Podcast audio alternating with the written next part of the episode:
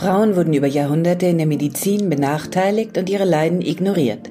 Geforscht und getestet wurde nämlich nur an Männern. Ein Irrsinn, wenn man bedenkt, wie unterschiedlich Frauen und Männer von ihrem biologischen Geschlecht her sind. Ganz langsam ändert sich das durch eine geschlechtssensible Gendermedizin. Seit 2004 sollen zum Beispiel Medikamente auch an Frauen getestet werden.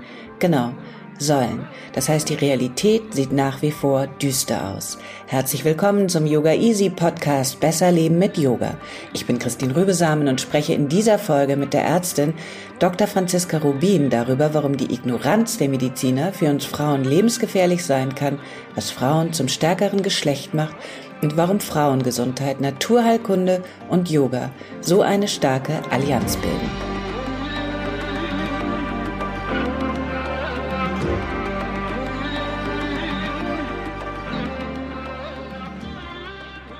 Guten Morgen, Frau Dr. Rubin. Guten Morgen, Frau Rübesamen. Wir können auch gerne beim Vornamen uns nennen. Gut, ähm, ich, ich glaube, ich glaube, ähm, ich glaube, ich sieze Sie doch lieber. Ich habe so großen Respekt vor Ihnen, vor allem nachdem ich Ihr Buch äh, gelesen habe, Die bessere Medizin. Ich muss mal gleich ein Geständnis voranschicken. Ich wusste äh, bis vor einigen Jahren nicht, dass es äh, so etwas gibt wie Gendermedizin, wie äh, geschlechtssensible Medizin. Ich wusste nicht, dass Medikamentenforschung den männlichen Körper als Standard nimmt. Ähm, dabei weiß ich eigentlich als Yogalehrerin, wie unterschiedlich weibliche und männliche Körper funktionieren. Deshalb ja. vielleicht mal ganz dumm gefragt zu Beginn. Ähm, was heißt denn das, dass Männer und Frauen einen unterschiedlichen Chromosomensatz haben? Was bedeutet denn das? Also erstmal haben meine Freunde zu mir gesagt, du machst ein Buch über Genderforschung. Was hast du mit Transvestiten zu tun? Und dann habe ich gemerkt, dass dieser Begriff Gender uns eigentlich eher verwirrt als alles andere, weil wir immer dann an irgendwelche sexuellen Umwandlungen oder man muss sich entscheiden fürs eine oder andere oder ist dann Neutrum oder so. Genderforschung ist eigentlich Geschlechterforschung. Das heißt, es geht wirklich um diesen kleinen Unterschied zwischen Mann und Frau. Und da ist es aber wichtig, dass Gender unser soziales Geschlecht ist. Das ist praktisch, entscheiden wir uns als Mann oder als Frau zu leben oder als irgendwas dazwischen oder das ist unsere Entscheidung und das, darüber geht die Genderforschung, weil ich kann einen männlichen Chromosomensatz haben, wenn ich aber mich entscheide, als Frau zu leben, dann ist das medizinisch für mich wichtiger als mein Chromosomensatz in manchen Dingen und in anderen wiederum nicht. Und das ist total faszinierend. Also da merkt man dann, wir sind geprägt, allein, dass wir Mann und Frau sind, macht schon viel aus, aber auch wie wir uns entscheiden zu leben. Das macht extrem viel aus, ob wir krank werden, wie wir leiden, und ähm, wie wir uns auch verbessern können. Fangen wir vielleicht mal bei den Unterschieden im biologischen Geschlecht an. Also was die Engländer dann tatsächlich Sex nennen. Äh, Frauen haben mehr Fettgewebe, die sind oft kleiner, die sind oft kleiner, sie haben weniger Muskelmasse. Unser Darm arbeitet langsamer, Medikamente bleiben also länger im Körper, auch die Leber arbeitet anders. Klingt eigentlich so, äh, als besteht permanent die Gefahr einer Überdosis, wenn wir Medikamente nehmen. Das stimmt auch. Das ist tatsächlich so. Das, das ist ja auch das, wo ich gedacht habe, das kann ja nicht wahr sein, dass dem nicht so Rechnung getragen wird. Ich habe dann mit vielen Ärzten gesprochen, habe gemerkt, manche Ärzte machen das schon im Alltag, aber es wird nicht gelehrt. Ja? Also wir wissen gar nicht, dass ähm, es wirklich so diese Unterschiede, die Sie ja jetzt gerade genannt haben, die gibt es bei fast jedem Organ. Eine Niere arbeitet anders, ein Herz arbeitet anders, der Darm.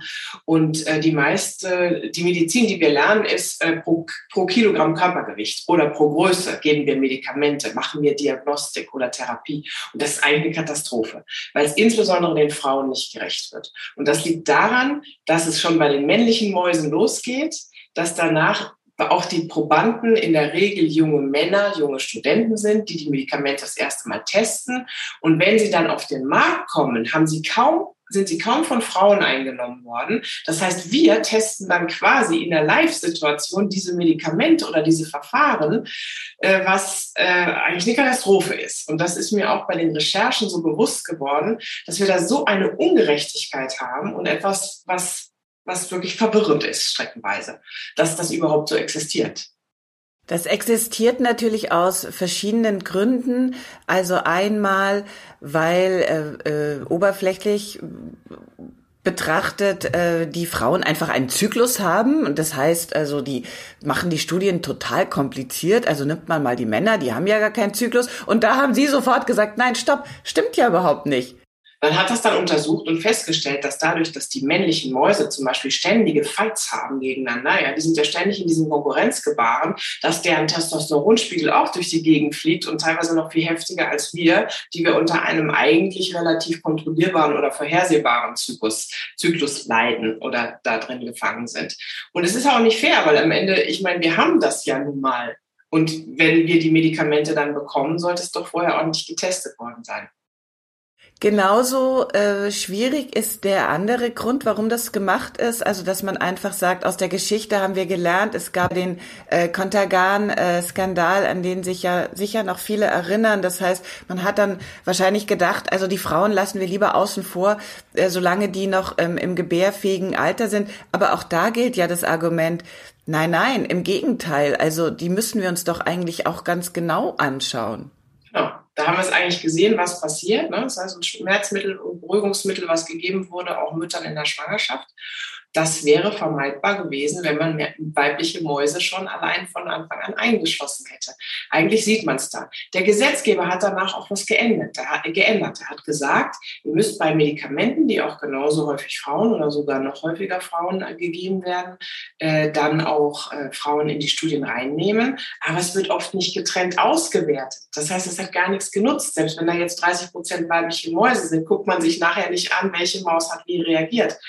Und ähm, das ist aber nur ein ganz kleiner Teil dieser ungerechten Palette. Der andere Teil ist, dass wir auch dem nicht Rechnung tragen, dass unsere Herzen anders aufgebaut sind oder dass unsere Nieren ein viel 15 Prozent weniger ähm, Glomeruli haben. Also die können gar nicht so funktionieren wie eine männliche Niere. Und was Sie auch sagten, dass der Darm viel langsamer arbeitet, das hat natürlich Konsequenzen. Giftstoffe bleiben viel länger drin. Ja, das muss man einfach wissen. Und ähm, deswegen fand ich das so spannend, mich diesem Thema mal anzunehmen und habe ja dann in der besseren Medizin für Frauen das pinke Buch, endlich mal meine Farbe, ähm, habe ich ja dann auch zusammengeschrieben, sozusagen, was das für die einzelnen Erkrankungen bedeutet. Und es gibt ja auch wirklich Erkrankungen, die betreffen hauptsächlich Frauen, ja, wie Schilddrüsenerkrankungen, Autoimmunerkrankungen. Und dann aber auch, das ist der Teil, der mir immer so am Herzen liegt, ähm, dass Frauen ja unheimlich gut ansprechen auf naturheilkundliche Verfahren, weil sie dem auch zugetan sind und weil sie es gerne anwenden. Sie machen es einfach. Sie setzen es viel konsequenter um als die Männer, haben dazu noch ein besseres Gefühl für den eigenen Körper.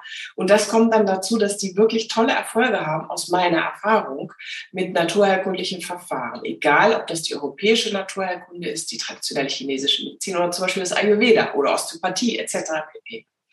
Ich habe ähm, auch mal an dieser Stelle mit der einer Berliner Kardiologin äh, Dr. Dietlin Klöckner über das Broken Heart Syndrom gesprochen. Ähm, ich wusste aber zum Beispiel nicht, dass äh, ich glaube sogar mehr Frauen in Deutschland am Herzinfarkt sterben als Männer, ähm, weil das eben, weil die Symptome nicht erkannt werden. Wie kann denn das sein? Naja, also das mehr daran sterben hat auch was damit zu tun, Frauen, äh, das war immer so was typisch Männliches, aber Frauen bekommen das einfach später. Wir haben diesen Östrogenschutz und wir denken dann aber oft mit 70 oder so nicht daran, äh, dass das jetzt ein Herzinfarkt sein könnte, weil auch tatsächlich die Symptome anders sind. Also Frauen haben häufiger dann eben einfach nur Schwindel, oder Übelkeit und nicht so diesen typischen Vernichtungsschmerz mit diesem ausstrahlenden Arm, sondern die, äh, denen, denen geht's einfach nicht gut und die sind dann natürlich nicht so gepolt, dass sie gleich den Notarzt rufen, wie sie es für ihren Mann tun würden in einer, einer ähnlichen Situation, sondern die sagen, ach nein, ich leg mich mal ins Bett, das wird schon gut sein morgen. Und ähm, dann geht die ganze Dramatik aber weiter, weil wenn sie sich dann doch entscheiden, ins Krankenhaus zu gehen, gibt's gute Studien, dass die viel seltener beim Kardiologen wirklich landen, dass sie nicht nur länger warten, sondern auch später behandelt werden.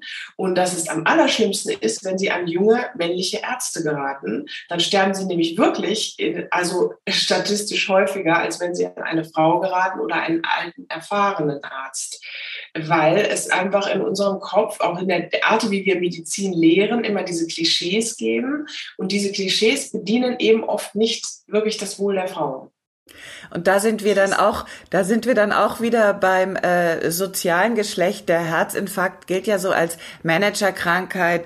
Äh, Männer, die sich so sprichwörtlich zu Tode arbeiten, noch äh, äh über dem DAX oder Aktienindex irgendwie in den Tod stolpern ähm, und ihre glänzende Karriere auch irgendwie durch so einen sauberen Tod adeln und äh, so ein Herzinfarkt als stünde der Frauen irgendwie gar nicht zu. Sie haben auch eine Tatsache gerade angesprochen.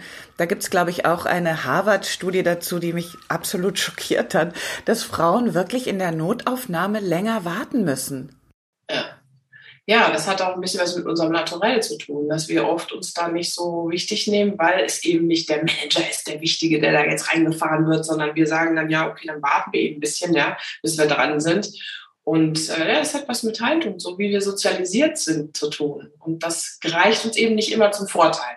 Und deswegen fand ich das wichtig, das mal zusammenzuschreiben für die verschiedenen Erkrankungen, weil man dann auch so ein bisschen wacher wird und dann irgendwie sagt, aha, hm, komisch, dann sage ich doch mal schneller, äh, rufe ich doch mal schneller den Notarzt, wenn ich diese Symptome habe. Oder ich nehme mal von dem Medikament mit Absprache natürlich mit den Ärzten weniger. Oder ich wechsle mal auf das und das, weil man weiß, es geht bei Frauen besser oder so. Das ist dann vielleicht eine gute Gelegenheit, äh, äh, über äh, Cholesterin zu sprechen, denn die gängigen Cholesterinsenker sind ja eigentlich auch nur an Männern getestet. Was können wir Frauen denn tun gegen erhöhte Cholesterinwerte? Was, was hat denn die Naturheilkunde da zu bieten? Also ich denke mir, wir wissen ja alle, dass Cholesterin in manchen Familien sehr stark hoch ist und da muss man anders handeln, als wenn es nur daran liegt, wie wir essen wie wir leben und dass wir uns zum Beispiel zu wenig bewegen. Ne? Bei Cholesterin haben wir die zwei Treiber. Also das hat sehr viel mit Lebensstil zu tun, in der Regel, außer es ist in den Familien drin. Ne? Diese familiären Hypercholesterinämien, die muss man tatsächlich anders behandeln. Und da muss man auch aggressiver vorgehen, weil das kostet einfach ja Lebensjahrzehnte sonst. Das muss man wissen. Ne?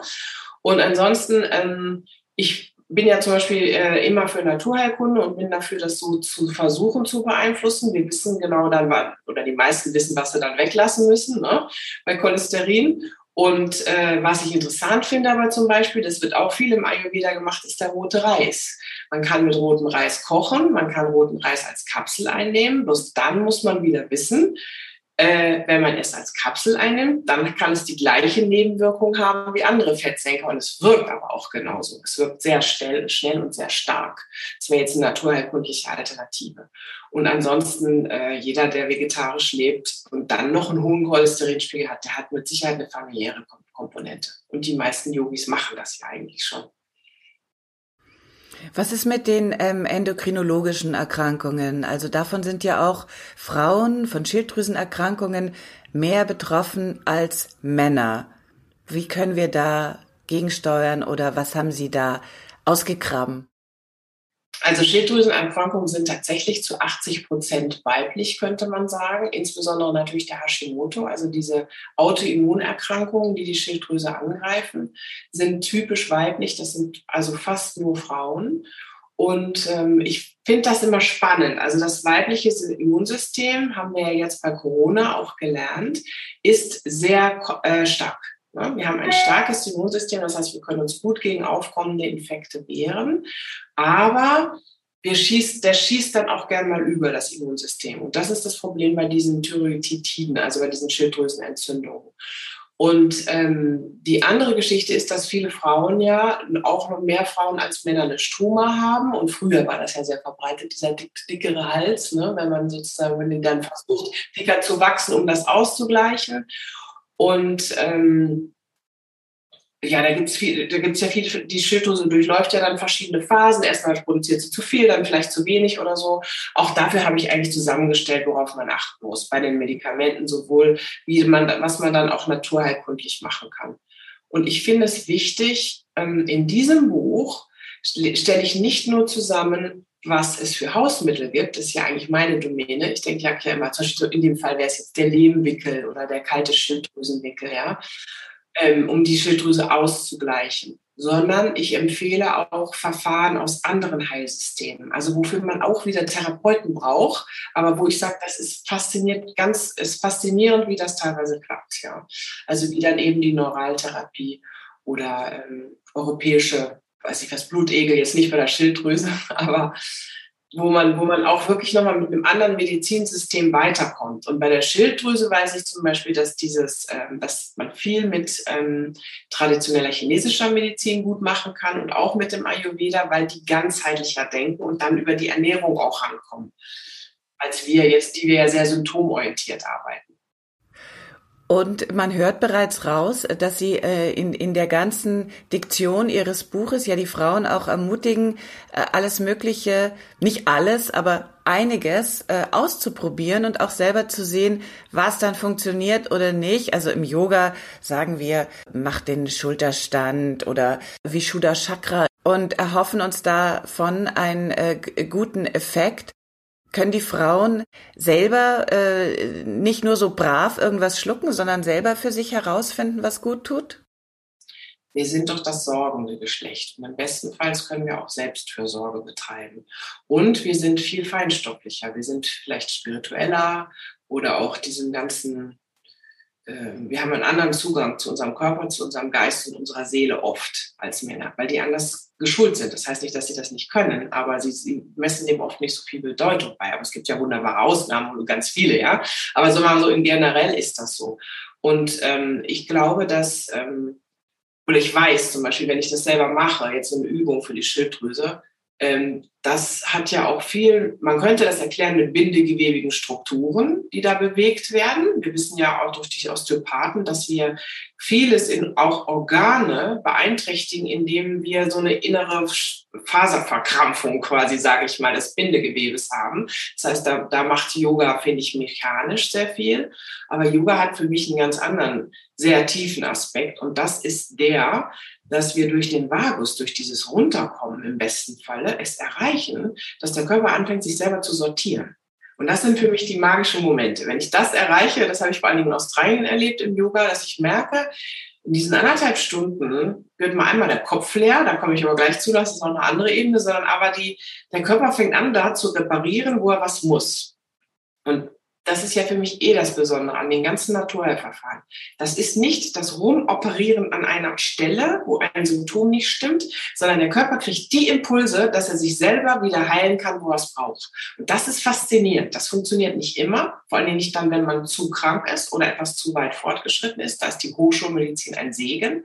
Aber wenn wir Frauen, und das ist zurück zu der Frage, ein, ein gutes Gefühl haben für unseren eigenen Körper und merken, ah, hier und da klemmt oder ich bin zu gestresst oder die Schulter fängt wieder an oder so, dann haben wir die Möglichkeit, die Selbstheilungskräfte anzuregen durch Vagotonus, also Yoga, Entspannung, Meditation, aber auch durch Hausmittel, die das sozusagen pushen. Oder wir gehen, wenn es weiter fortgeschritten ist, zu einem ayurvedischen Arzt oder einem TCM-Arzt, der genau das Gleiche auch macht, den Körper wieder in Balance bringt. Genau, Balance ist hier das Stichwort. Wir können vielleicht noch mal einmal ein Beispiel machen, warum das nicht einfach nur sowas ist, was so nice to have ist, sondern warum das wirklich wichtig ist, äh, sich äh, äh, um sich selbst zu kümmern in dieser Art und Weise. Ähm, zum Beispiel die Hysterektomie. Ich hoffe, ich spreche das jetzt richtig aus. Also, dass einem die Gebärmutter entfernt wird. Ich habe gelesen, das wird irrsinnig oft gemacht und zwar viel zu oft und vor allem bei Frauen, die ähm, äh, keinen besonders hohen Bildungsstand haben.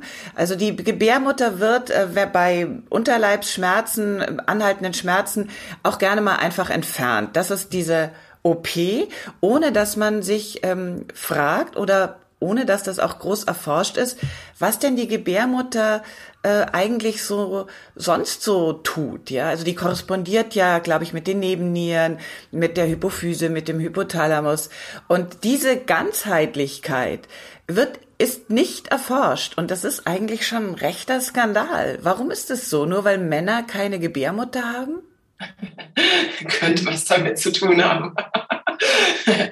ähm, ich denke mir, wir, äh, die moderne Hochschulmedizin, die sieht den Körper so ein bisschen als Baukastensystem. Ne? Also da gibt es hier das und das und das und dann liegt da die Gebärmutter auf der Blase drauf und dann werden die Frauen inkontinent, weil diese, sie, sie senkt sich immer auf die Blase und dann äh, sagt man, ja prima, nehmen wir die doch einfach weg, dann ist die Blase wieder äh, nicht mehr so belastet. Das funktioniert ja auch. Ja? Das heißt, die Inkontinenz wird ja dann auch besser. Aber wem, man dann, man da nicht Rechnung trägt, und das ist das, was Sie sagen, sind diese ganzen Zusammenhänge zwischen den ganzen Organen und die Vernarbungen die dann wieder entstehen.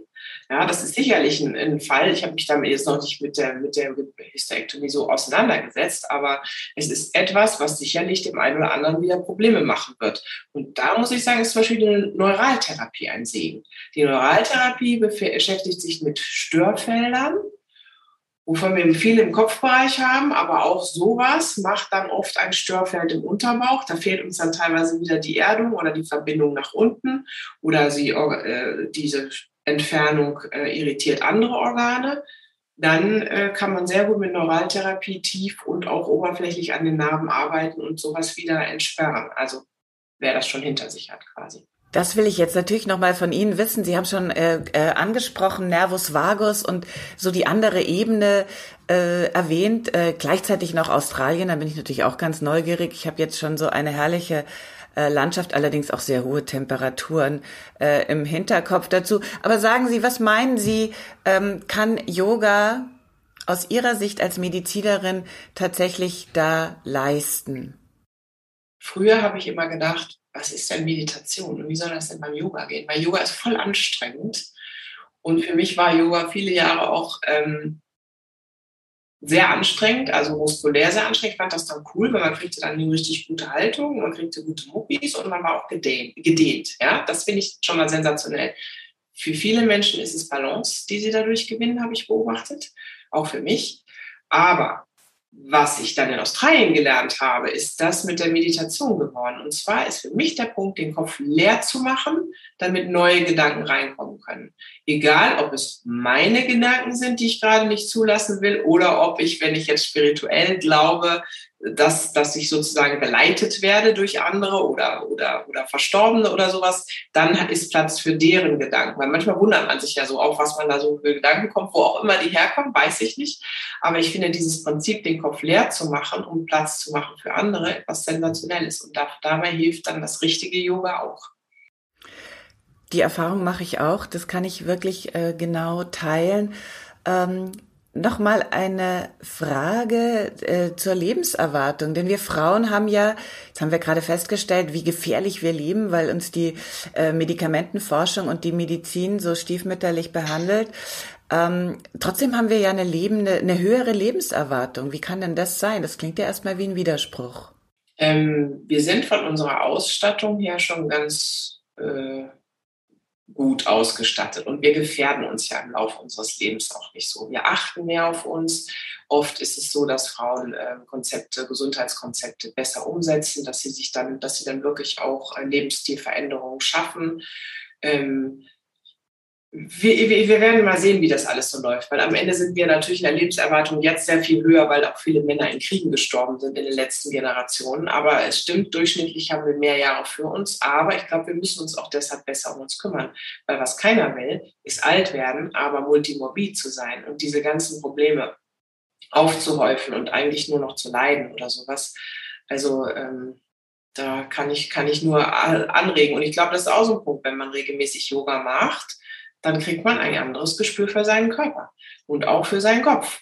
Und dann wird einem vieles auffallen, was vielleicht gerade im Magen liegt.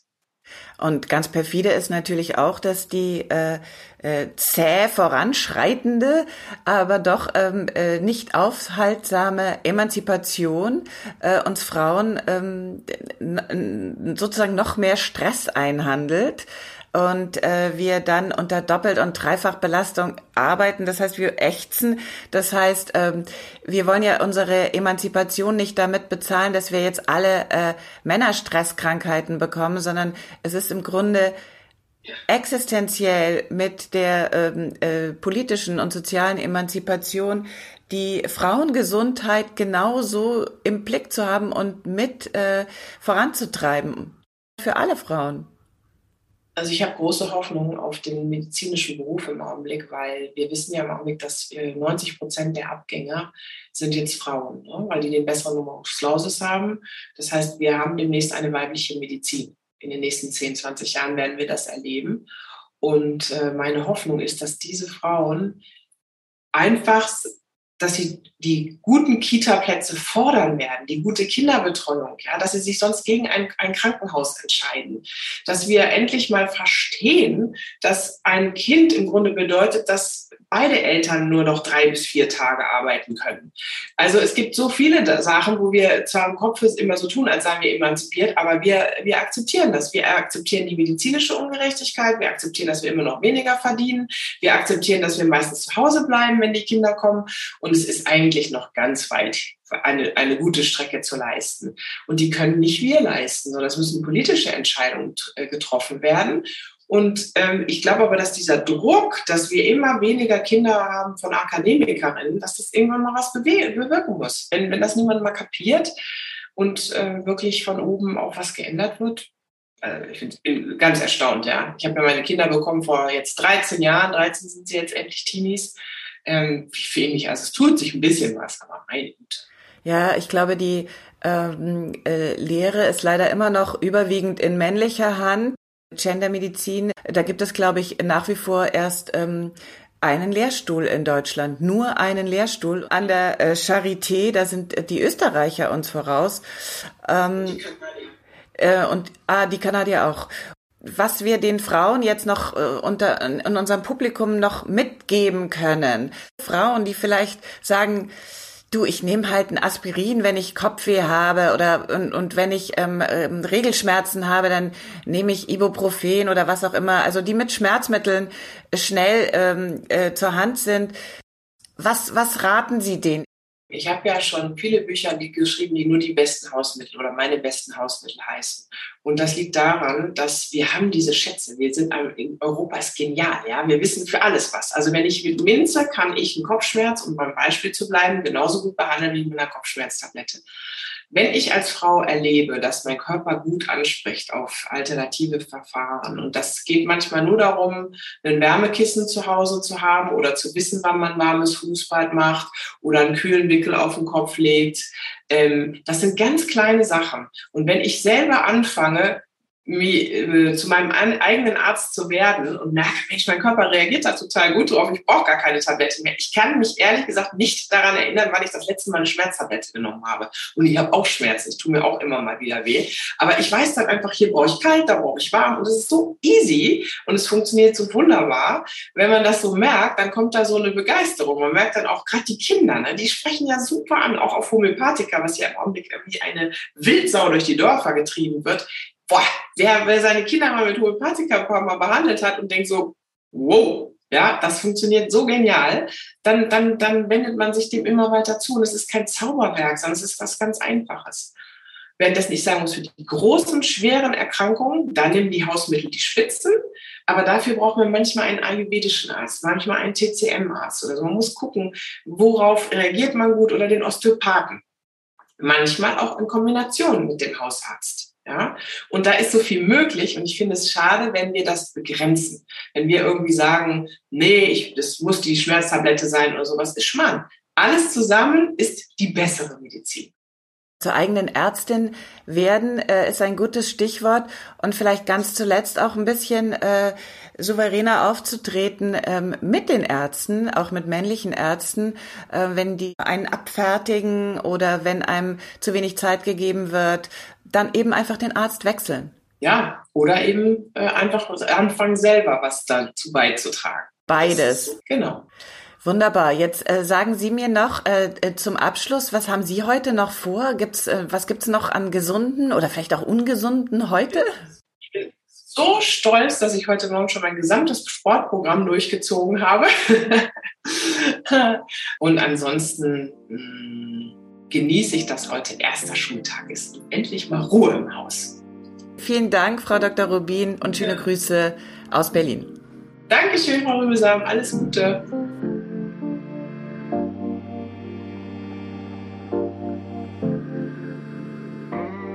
Wenn du deinen Körper jetzt besser verstehen willst, dann schau dir vielleicht die Videos von Dr. Ronald Steiner bei uns auf der Seite an. In der Rubrik Yoga und Therapie haben wir eine Reihe ganz neuer Videos zu den Themen Hand, Schulter, Nacken, Gelenke oder Faszien. Die kannst du alle üben mit dem yogaeasy.de slash podcast Gutschein. Die Folge zum Broken Heart Syndrom mit der Kardiologin Dr. Dietlin Klöckner findest du bei uns auf der Yoga Easy Seite ebenso wie eine Folge im Podcast zum Thema Menopause, eine Folge zum Thema Kinderlosigkeit oder auch zur Hormon-Yoga. Und mir hilft es, wenn du mir einen Kommentar hinterlässt, wie wir unseren Podcast besser machen können, am besten auf iTunes und abonniere uns bei Spotify und überall da, wo es den Podcast zu hören gibt.